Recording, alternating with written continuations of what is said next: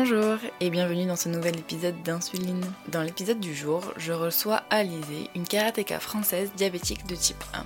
Avec ses titres de championne de France, d'Europe et du monde de karaté en moins de 68 kg, son palmarès est la preuve que le diabète de type 1 ne l'a pas empêché d'atteindre l'excellence dans ce sport qu'elle pratique à haut niveau. Au fil de cet épisode, Alizé revient sur son diagnostic et l'impact qu'a eu ce dernier sur sa pratique du karaté. Elle nous explique également comment elle gère ses glycémies avant, pendant et après l'effort, en entraînement ou en compétition. Ces médailles ne l'ont cependant pas empêché d'être victime de discrimination, comme beaucoup de personnes vivant avec le diabète de type 1. C'est pourquoi nous abordons aussi les discriminations à l'emploi dont elle a été victime, notamment lorsqu'elle a voulu rentrer dans la police. Son témoignage est d'une grande importance et fait prendre conscience de l'absurdité de certaines lois en vigueur qui nous empêchent parfois d'accéder à un métier malgré notre aptitude. Malgré ces discriminations, Alizé n'a jamais baissé les bras et son cas fait aujourd'hui jurisprudence. Je suis vraiment admirative de la détermination dont elle a fait preuve pour lutter une énième fois contre les préjugés. Je n'en dis pas plus et je vous laisse avec la conversation que j'ai eue avec Alizé, que je remercie encore une fois pour ce moment de partage. Merci beaucoup Alizé d'avoir euh, accepté mon invitation pour participer à un épisode du podcast. Je te laisse tout d'abord te présenter et présenter un peu ton histoire avec le diabète de type 1. Merci beaucoup, ça va avec grand plaisir. Euh, bah, alors du coup pour me présenter rapidement, je m'appelle Alizé, j'ai 27 ans. Euh, je suis devenue diabétique de type 1 à l'âge de 19 ans et à côté de ça, je suis aussi sportive de haut niveau et je travaille à la SNCF. Cool. Est-ce que tu pourrais nous décrire une journée type, si jamais il y en a une, euh, dans les baskets euh, de ton diabète? Alors, dans les baskets du diabète, c'est vrai que bah, le matin, la première chose que je fais, c'est euh, me scanner pour voir où j'en suis, comment s'est passée ma nuit. et après, c'est toute la journée, bah, forcément y penser. Hein. ça commence par le petit déjeuner, pour bien prendre des forces pour l'entraînement qui va suivre derrière. Euh, et puis pendant la séance, euh, même si euh, j'ai pas envie de me focaliser que sur le diabète, pendant la séance, forcément, il faut, faut que le taux de, sucre suive. Donc, donc je fais attention, je surveille au moment de pause pour, pour boire une gorgée, je vérifie où j'en suis.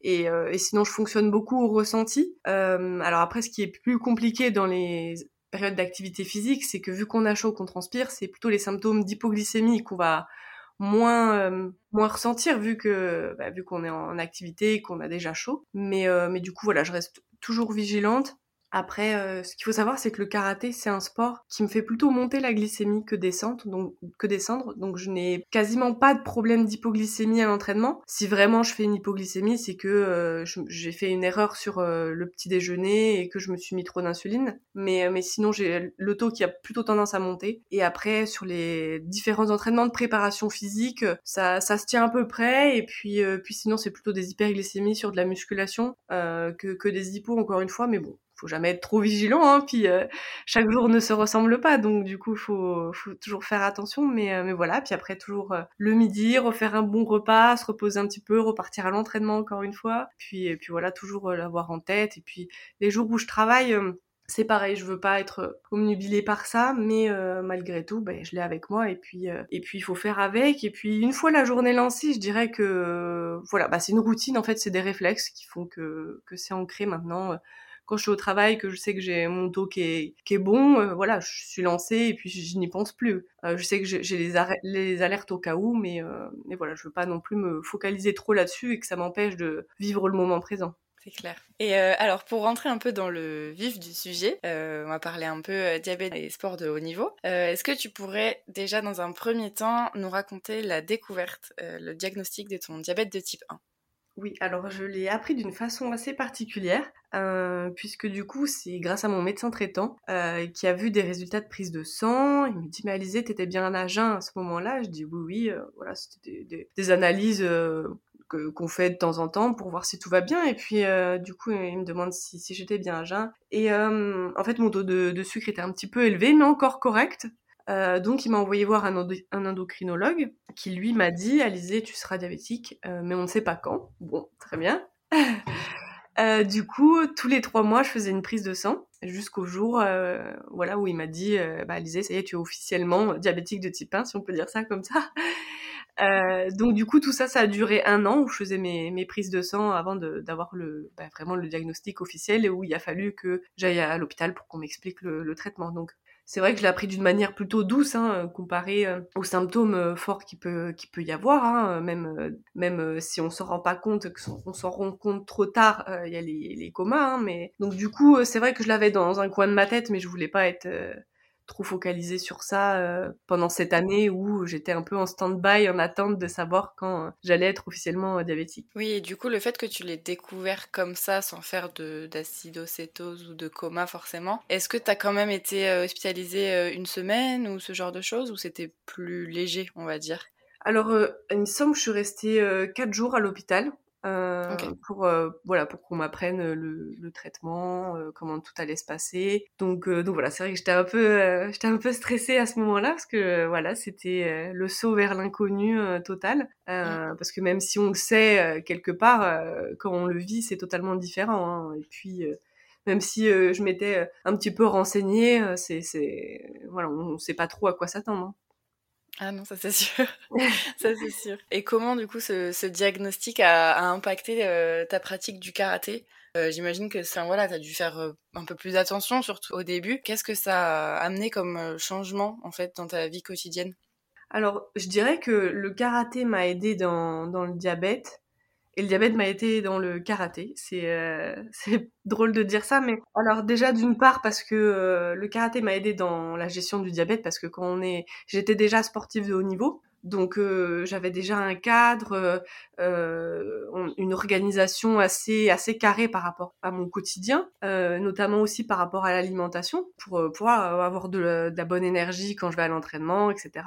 Donc donc je pense que ça m'a aidé de ce côté-là et après le karaté m'a aidé à bah, à me recentrer sur moi-même, à apprendre de mon corps les sensations que je peux que je pouvais avoir. Et donc du coup, dans un premier temps, c'est vrai que je me suis dit bon, est-ce que je vais pouvoir continuer? Mais ça a duré qu'une fraction de seconde, puisque mon endocrinologue m'a tout de suite dit normaliser. C'est tout à fait possible de continuer le sport de haut niveau avec le diabète. Justement, c'est bien de pratiquer euh, une activité physique régulière. Donc euh, voilà. Après, c'est sûr qu'il va falloir faire des ajustements par rapport euh, au karaté. Il va falloir que, que tu apprennes à, savoir comment ton corps réagit, etc. Donc c'est vrai que au début, bah, j'étais très très très vigilante. Hein. Bon, je le suis toujours, mais différemment, puisque maintenant j'ai appris à, connaître comment mon corps réagit sur les, entraînements. Mais c'est vrai que aussi à ce moment-là, on n'avait pas les capteurs, donc il fallait vraiment faire des capillaires à chaque fois pour voir où on en était. Mais euh, je dirais que tout s'est plutôt bien passé. Après sur le début, il a plutôt fallu euh, gérer des hypoglycémies euh, plus tard, après entraînement, euh, parce que c'est vrai qu'après une activité physique, pas parce qu'on fait une activité physique à 8 heures que à 8 h 30 on fait notre hypoglycémie, on peut faire notre hypoglycémie plus tard liée à cette activité physique. Donc c'est beaucoup de paramètres à, prendre en compte, mais mais finalement non, ça s'est ça plutôt bien passé et j'ai pas eu de, de soucis par rapport par rapport au sport. C'est vraiment y aller étape par étape. Hein, faut pas faut pas commencer sur euh, sur des, des, gros entraînements, il faut y aller pas à pas et voir comment comment notre corps réagit. Et euh, pour la gestion des, glycémies, du coup, tu un capteur de glucose en continu, je crois. Comment ça t'aide à, réguler euh, tes glycémies? Est-ce que tu te bases surtout sur ça? Tu nous avais dit que tu faisais pas mal d'hyper. Est-ce que euh, tu baisses ta basale? Est-ce que tu montes ta basale? Ou est-ce que tu montes ton bolus ou tu baisses ton bolus pendant les, repas, par exemple? Comment tu gères un peu l'avant-pendant après les entraînements? Oui, alors du coup, j'ai le, le capteur, c'est vrai que ça m'a beaucoup aidé. Euh, ça m'aide beaucoup toujours d'ailleurs. euh, mais euh, mais c'est vrai que d'avoir euh, cette visibilité sur la courbe, ça me permet de mieux comprendre sur sur toute une journée tout ce qui peut se passer, notamment aussi par rapport aux émotions ou, au sport. Par rapport à une séance, alors généralement le matin après le petit déjeuner, je suis bien et c'est durant la séance où j'ai du coup l'alerte que mon taux de, sucre commence à monter. Donc à ce moment-là, du coup, je fais, je fais une correction, tout simplement une légère correction, parce que sinon, le, midi, je vais, je vais descendre en flèche. Donc, il faut y aller euh, tranquillement sur, sur la correction. Mais, mais du coup, je fais la correction et ça se restabilise euh, et du coup, ça se passe bien. Pareil euh, le soir sur les, entraînements. Donc voilà, je, fais au fur et à mesure. Et puis, je dirais que hum, j'ai, mes petites habitudes. Voilà, je, sais que je mange toujours des féculents le soir pour pouvoir tenir tout au long de la nuit par rapport à la dose que je me fais qui me correspond bien la, la journée, la dose de lente que je fais qui me correspond bien sur, sur toute la journée. Donc, donc voilà, j'ai ma petite routine, on va dire, alimentaire qui fait que ça m'aide aussi à, à, bien gérer mes courbes pour l'entraînement. Ok. Et pour tout ce qui est euh, compétition, ou je sais pas, peut-être même entraînement, euh, quand tu pars à l'étranger, comment tu t'organises? Parce que tu voyages pas mal, tu prends l'avion, il y a des décalages horaires.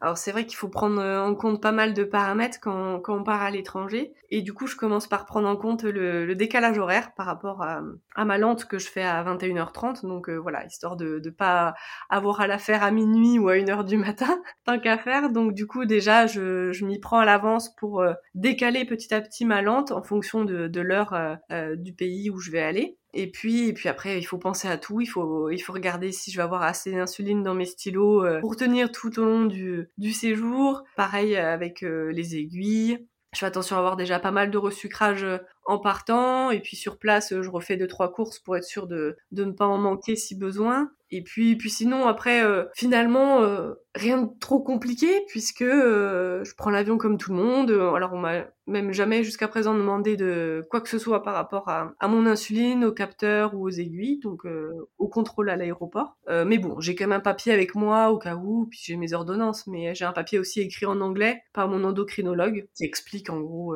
voilà, que je suis diabétique de type 1, que j'ai besoin d'avoir mon traitement avec moi dans l'avion, au cas où. Mais bon, on me l'a, on me l'a jamais demandé.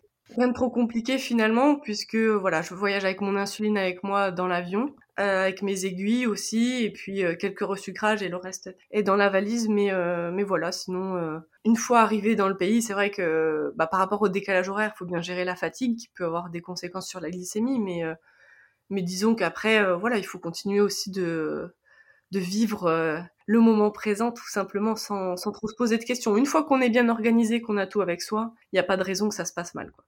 Et euh, est-ce que tu as un suivi plus poussé au niveau du, diabète par rapport à une personne qui n'est pas sportive de haut niveau ou, pas trop? Non, pas spécialement. Je, vois mon endocrinologue euh, une fois par an. Et sinon, bah voilà, je lui envoie les résultats par mail euh, de mes prises de sang tous les trois mois. Si j'ai une question, il est très à l'écoute. Hein. Je, je, lui envoie un mail et il me répond toujours très rapidement. Mais sinon, euh, voilà, je pense qu'on a trouvé notre, euh, notre bon équilibre euh, par rapport à cette gestion aussi, où voilà, il sait que tant que ça se passe bien, que j'ai pas trop de questions et que les résultats sont bons, il me laisse, il me laisse plutôt tranquille. Et j'aime bien aussi avoir ce côté où, où je suis un petit peu bah, libre de, de, de, pouvoir gérer. Et si j'ai une question, je sais que je l'ai en soutien, mais je veux pas que ce soit trop présent non plus et que ça me remette euh, une couche euh, à, y penser par rapport à, la gestion du diabète et me mettre une pression encore plus euh, par rapport à d'habitude. Donc, donc du coup, non, non, on a trouvé notre bon, bon équilibre comme ça et je le vois une fois par an pour un gros bilan. Ouais, c'est hyper important de bien s'entendre avec son médecin. Hein. Oui, oui, c'est sûr. Et est-ce que tu as déjà rencontré d'autres sportifs de haut niveau qui sont diabétiques de type 1 aussi? Alors, bah, rencontrer, bah, j'ai rencontré pas mal de, de coureurs euh, grâce à, la Taipwan Family.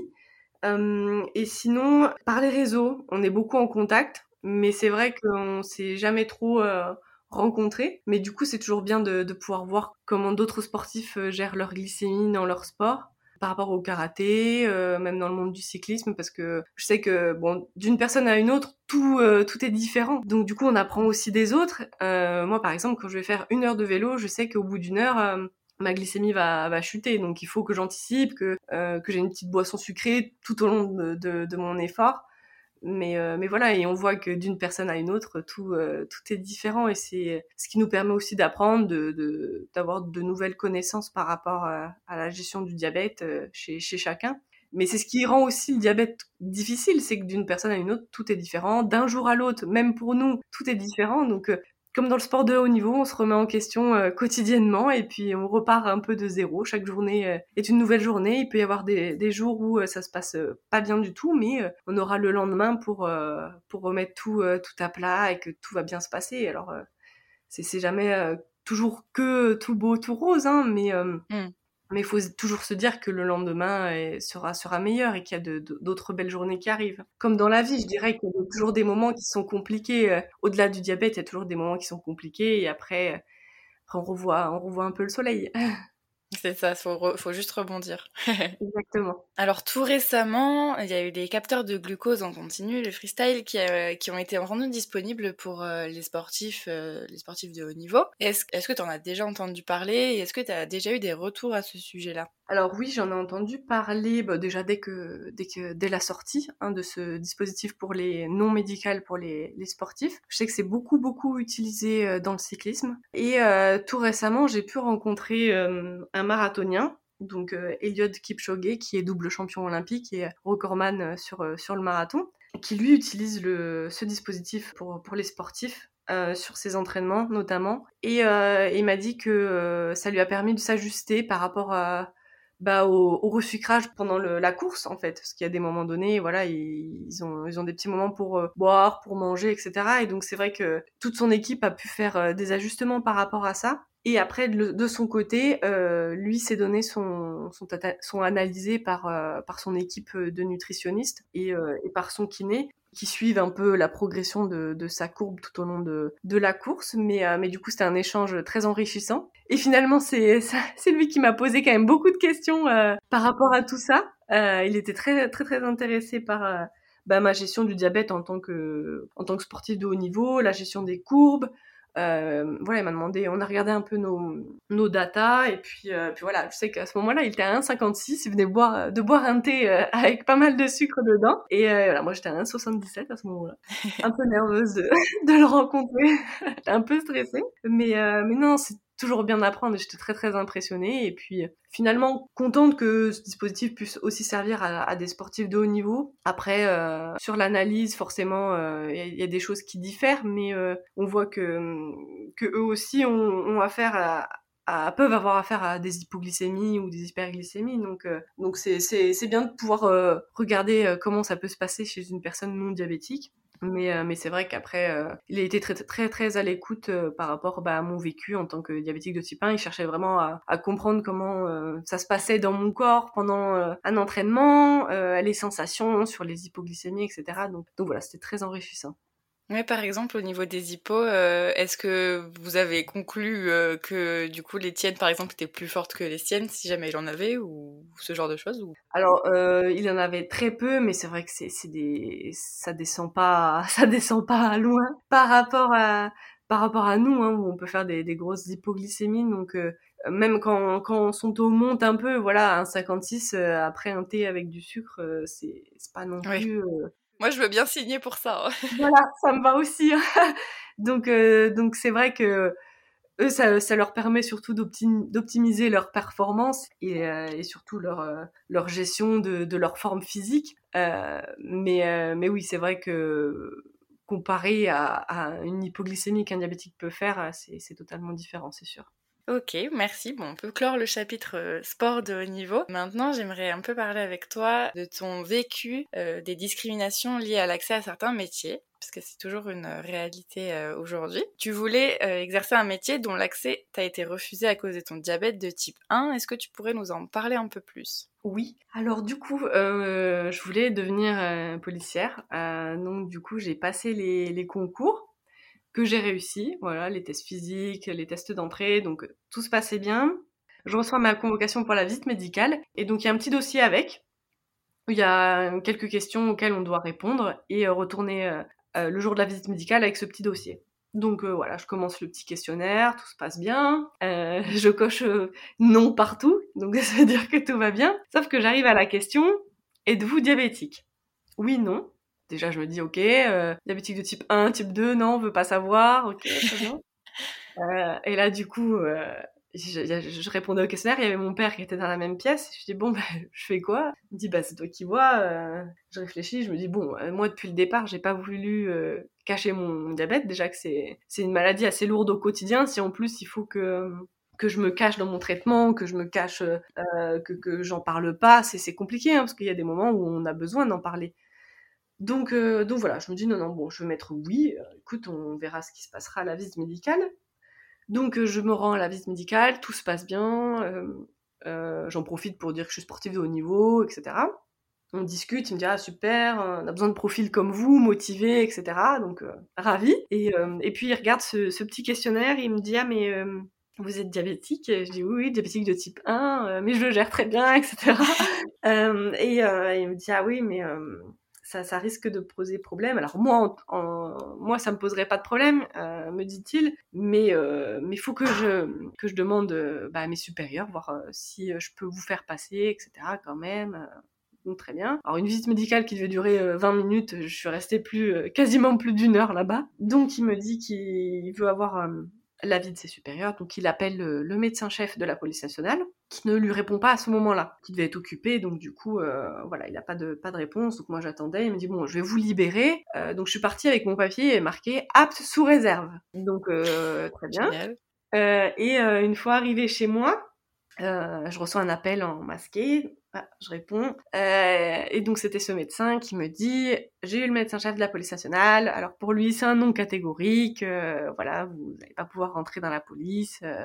Et là tout s'est effondré. alors autant pour tout le reste, le diabète n'a jamais été un problème dans ma vie de tous les jours ou même dans ma vie de sportive du coup. Et là en fait c'était quelque chose qui m'échappait dans le sens où j'aurais loupé le concours J'aurais pu m'en prendre qu'à moi-même. Euh, je, je donne tout dans mon quotidien pour avoir des bons résultats sur ma glycémie, pour, être en bonne santé, etc. Et euh, c'est quelque chose qu'on m'impose. Du coup, c'est aussi pour ça que ça a été assez difficile à, bah, entendre. Donc du coup, ça a été, ouais, ça a été compliqué. Donc euh, à ce moment-là, euh, je, je, vois que les portes se, ferment alors tout de suite, je me suis dit, mais qu'est-ce que je vais faire? Qu'est-ce que je vais faire? Parce que vraiment, vraiment, mon plan, c'était, euh, voilà, pour moi, il n'y avait pas d'autre, euh, d'autre finalité que de réussir.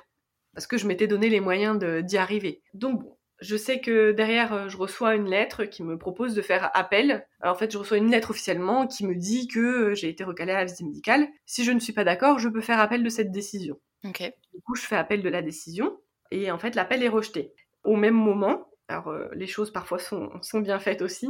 Moi, du coup, j'avais repris les études euh, et j'étais en pause pendant mon BTS euh, tourisme. Et du coup, je vais sur les réseaux et puis euh, je vois une annonce de la Fédération française de diabétiques qui, qui met si vous avez été victime de discrimination à l'emploi, à l'accès à l'emploi pendant votre travail, n'hésitez pas à nous envoyer votre témoignage, etc. Et là, je mm-hmm. me dis, ah non, mais là, ça, c'est, je me suis dit, mais là, c'est le destin. Donc, du coup, j'ai, euh, ni une ni deux, j'envoie un, j'envoie un mail. Donc, j'entre en contact avec eux. Et euh, ce qui me permet derrière d'avoir euh, bah, l'aide d'une avocate qu'ils me mettent à disposition par rapport à mon dossier. Et vu que mon appel a été rejeté, la dernière chose que je pouvais faire, c'était un recours devant un recours juridique devant le tribunal administratif, donc avec l'aide de, de, cette avocate. Et, euh, et, donc s'en est, euh, s'en est suivi bah, de, de longues années euh, d'attente quant à, à, la décision euh, par rapport à ce recours. Et, et finalement, je termine mes études, j'ai l'opportunité d'avoir l'accès à un autre emploi, mais bon, ça c'est, autre chose, je vais terminer par rapport à la police. Et, donc du coup, voilà, une fois terminé mes études et lancé dans un autre parcours professionnel, j'ai la décision qui est rendue. Euh, qui euh, annule la décision qui a été prise de me mettre inapte. Et euh, donc, si je voulais, voilà, je pouvais rentrer dans la police. Donc, donc du coup, une fin heureuse. À l'heure actuelle, voilà, si je repasse les, le, concours ou, quoi, je, je, pourrais rentrer dans la police. mon dossier peut faire jurisprudence pour des prochains qui souhaiteraient mhm. rentrer, rentrer dans la police. Mais bon, le, le, vrai but ultime, ce serait de faire changer ces lois qui sont maintenant obsolètes et qui nous empêchent d'avoir accès à beaucoup de formations parce que du coup, euh, en parallèle, quand j'ai terminé mes études, j'ai eu l'occasion de euh, passer des tests pour rentrer à la SNCF en tant qu'athlète SNCF, ce qui me permet euh, d'être détachée, d'aller travailler et aussi d'aller m'entraîner, d'aller en compétition sans problème. Et donc du coup, je passe les tests pour un pour un poste et en fait, ce poste nécessitait une aptitude sécurité que je ne pouvais pas avoir à cause de mon diabète de type 1 du coup et une nouvelle fois en référence euh, aux mêmes lois qui ont été euh, voilà citées pour euh, la police. donc j'étais j'étais chez le médecin cette visite, médicale et alors ce jour-là je, je l'ai un peu plus vu venir puisque sur la convocation on me dit de venir quasiment à jeun ou en ayant mangé une biscotte et un café parce qu'il y aura une prise de sang. Donc je me dis très bien. Et, et voilà. Et, le médecin me dit mais vous êtes diabétique? Je dis oui. Eh bien bah non. Non, ça va pas être possible. et là, je me suis effondrée une nouvelle fois parce que quasiment, euh, quasiment trois ans après euh, la dernière visite médicale, je revivais exactement le même moment, donc euh, compliqué.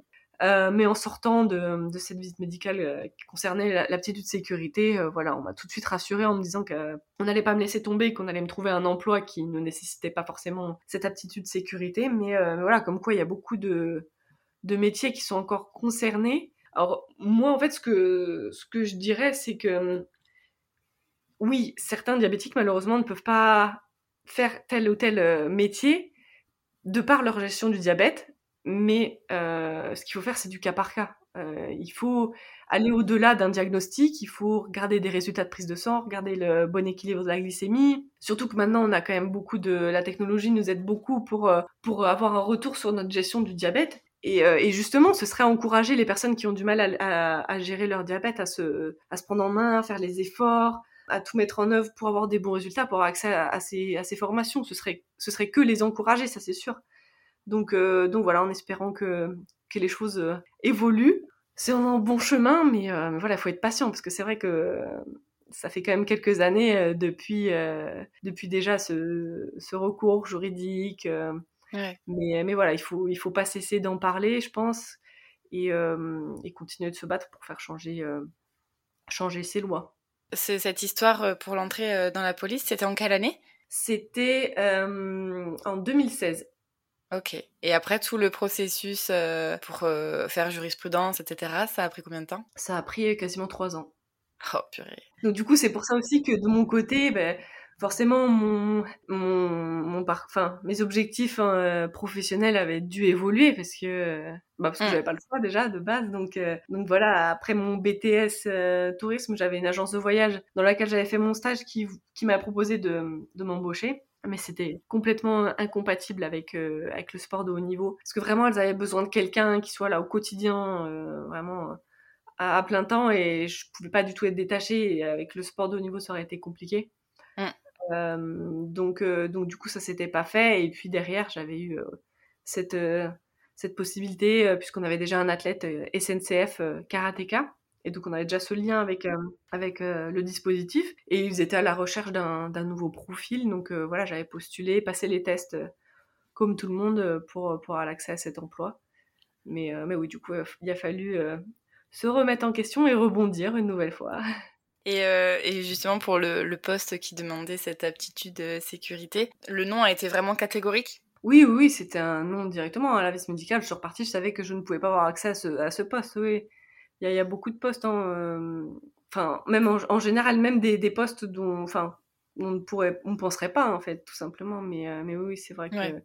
bah, on peut pas conduire un bus, on peut pas conduire un train, on peut pas conduire un avion, même si les choses ouais. évoluent aussi de ce côté-là. Donc, euh, il faut, faut aussi prendre exemple chez nos voisins. Hein. Euh, les Anglais qui, euh, qui eux, euh, permettent aux personnes diabétiques de type 1 d'être pilotes, par exemple. Donc voilà, il faut, il faut juste faire bouger ces, ces lignes qui sont ancrées depuis, depuis trop longtemps et qui n'ont pas bougé, pas évolué en fonction de, bah, de l'évolution aussi qu'il y a eu technologique ou dans la gestion de la maladie. Mmh. Mais en tout cas, enfin, euh, merci pour, enfin, d'avoir eu la patience de faire au moins les, les démarches et etc. pour pour tout ça parce qu'au final, euh, si ça fait jurisprudence, c'est que c'est vraiment important et si ça permet à d'autres personnes ou même à toi, si jamais dans quelques années tu veux retenter euh, de pouvoir y rentrer, bah c'est top. Oui, euh, bah, j'espère vraiment que la loi va évoluer à ce ouais. sujet parce que j'espère aussi, j'espère aussi qu'on va pouvoir ouvrir un petit peu les portes aux, aux, personnes diabétiques concernant l'accès à l'emploi, mais c'est vrai que je voulais aller au bout des choses hein, dans tous les cas. Je me suis dit bon, quitte à, quitte à me lancer dans un dans un appel, même si c'est rejeté, j'ai encore une possibilité derrière, ben je, mmh. je réessaye quand même, euh, voilà, parce que malgré tout, euh,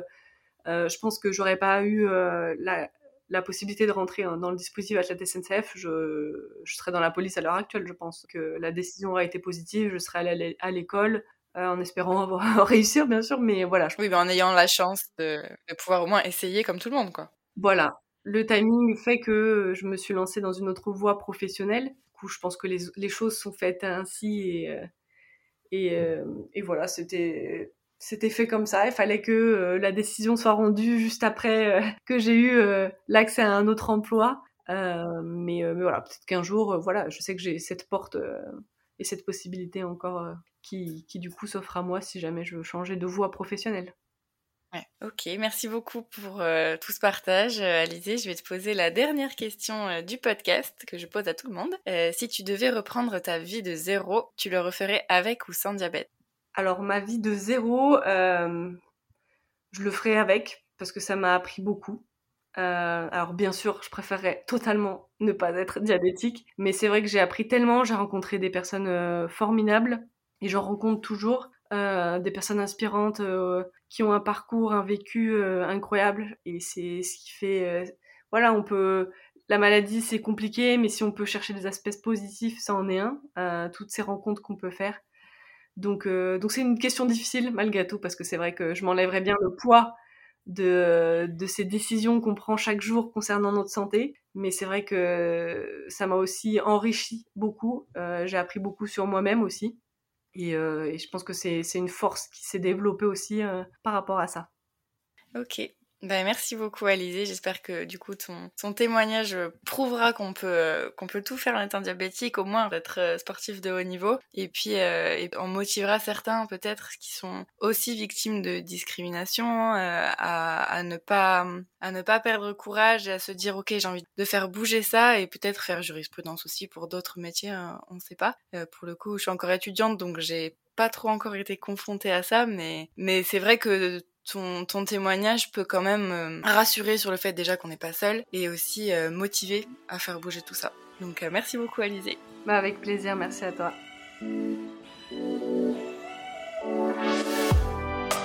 Merci beaucoup d'avoir suivi ma conversation avec Alizé. J'espère que l'épisode vous a plu et que ce nouveau témoignage vous a inspiré. Je vous remercie encore une fois pour votre soutien et je vous invite à me suivre sur les réseaux si ce n'est pas encore le cas, at Insuline Podcast sur Facebook et Instagram. Sur ce, je vous dis à très bientôt pour le prochain épisode d'Insuline.